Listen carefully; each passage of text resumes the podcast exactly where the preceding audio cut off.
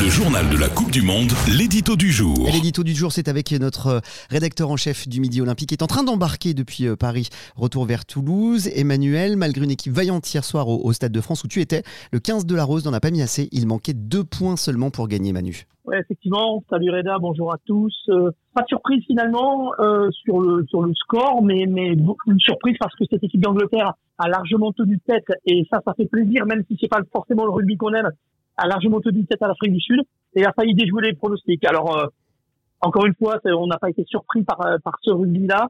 L'Angleterre a été fidèle à elle-même. C'était un rugby de négation, mais, mais j'ai envie de te dire que c'est pas les seuls à avoir joué comme ça.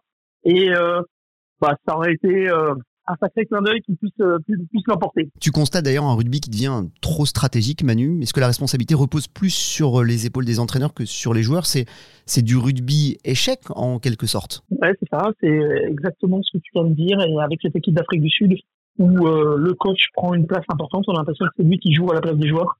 Et, et au final, on peut se dire que euh, c'est peut-être aussi ce qui a manqué euh, à l'inverse à nos amis anglais sur la dernière action, euh, s'ils avaient rejoué, s'ils avaient coaché autant que les Sud-Africains, s'ils avaient fait jouer, rentrer, pardon, euh, Joe Marler, peut-être que la dernière mêlée aurait été différente et l'issue du match euh, inversée. Le chant du coq, tous les matins en podcast. En podcast. Toute l'actu de la Coupe du Monde de rugby.